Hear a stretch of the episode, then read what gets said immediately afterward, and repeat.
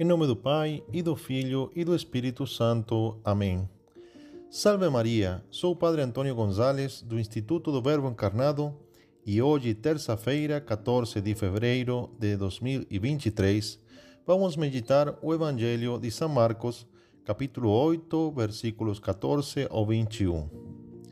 O Evangelho de hoje nos conta que os discípulos tinham se esquecido de levar pães tinham consigo na barca apenas um pão. Então Jesus os advertiu: Prestai atenção e tomai cuidado do fermento dos fariseus e do fermento de Herodes. Os discípulos diziam entre si: É porque não temos pão. Mas Jesus percebeu e perguntou-lhes: Por que discutis sobre a falta do pão? Ainda não entendeis nem compreendeis? Então, Nosso Senhor não se referia à falta de pão, sino que se, referia à levadura do Herodes e dos fariseus, que tenham que ter cuidado disso. Podemos nos perguntar: que significa essa advertência para os discípulos, aquela que eles não conseguiram adivinhar? adivinhar? No Evangelho paralelo de São Mateus, que conta a mesma, o mesmo fato, diz eh, Nosso Senhor: por que não compreendeis que não é do pão que eu vos falava, quando vos disse: Guardai-vos do fermento dos fariseus e dos saduceus? Então, conta o Evangelho que eh, os discípulos compreenderam que não se tratava do pão mesmo, sino da doutrina dos fariseus e dos saduceus. Então, é da doutrina. Nosso Senhor também o explica no Evangelho de São Lucas. É, é en Mateus era Mateus 16, 11 y 12. En San Lucas é Lucas 12, 1. Diz assim: Guardai-vos do fermento dos fariseus, que é a hipocrisia. Então, essa doutrina dos fariseus, que é um fermento, é a hipocrisia. São Paulo nos dá um pouquinho mais de luz na sua carta aos Coríntios, primeira carta aos Coríntios, capítulo 5, versículo 6 ao 8. Olhem que claridade.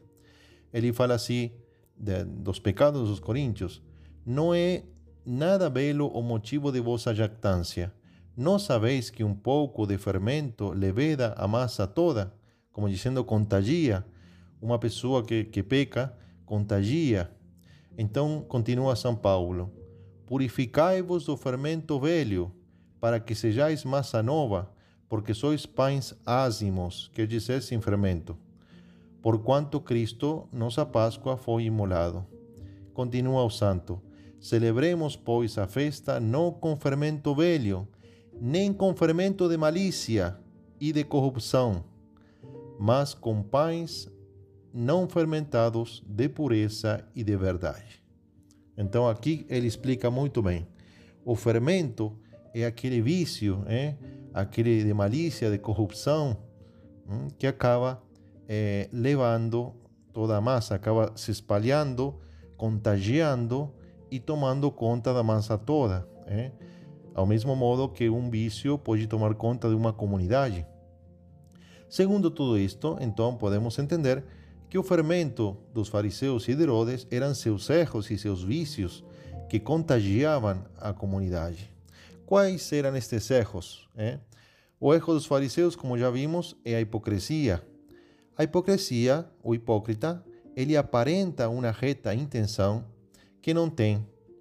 Aparenta, por exemplo, ser uma pessoa santa, pura, que trabalha só para a glória de Deus, enquanto ele está mentindo porque está usando, usando a religião para servir a si mesmo e a seus interesses pessoais, eh?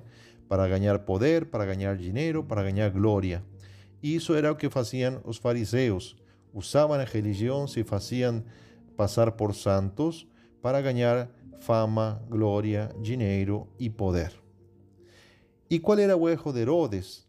Todos sabemos que Herodes era um o que chamamos de mundano, que amava o mundo, amava os prazeres da carne, da sensualidade, do, do comer, do beber e do repousar, da comodidade. Então, disto vemos que o fermento de Herodes é aquela vida mundana que está a serviço do corpo, e dos prazeres do corpo, assim como eh, eh, os fariseus serviço de si mesmo, de sua própria vontade, de sua alma, podemos dizer que eh, Herodes estava ao serviço de seu corpo, dando prazer, eh, tanto no beber, como no comer, como na comodidade, os luxos e como prazer sensual. Ainda que os pecados dos fariseus sejam maiores e mais graves, eh, porque são pecados de orgulho, de soberba, os pecados dos mundanos, de Herodes, são pecados que mais contagiosos e que atingem um grande número de pessoas. Por isso, devemos nos cuidar destes dois fermentos, para que não alcancem nosso coração e conquistem a nossa comunidade. Esses pecados estão em toda a comunidade, os mundanos e os hipócritas, e não poucas vezes chegam a conquistar até as autoridades que deveriam guiar essa comunidade, eh?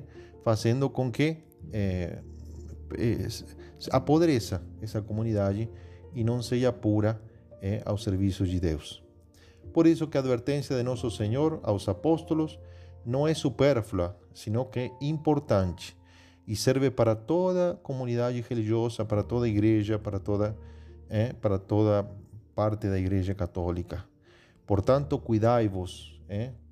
Peçamos a Nossa Senhora que nos proteja desses grandes males, que nos proteja da, da vida mundana, que busca só o prazer do corpo, que nos proteja da hipocrisia, eh?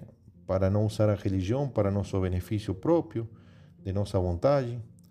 Eh? Peçamos essa graça através de Nossa Senhora. Amém. Assim seja.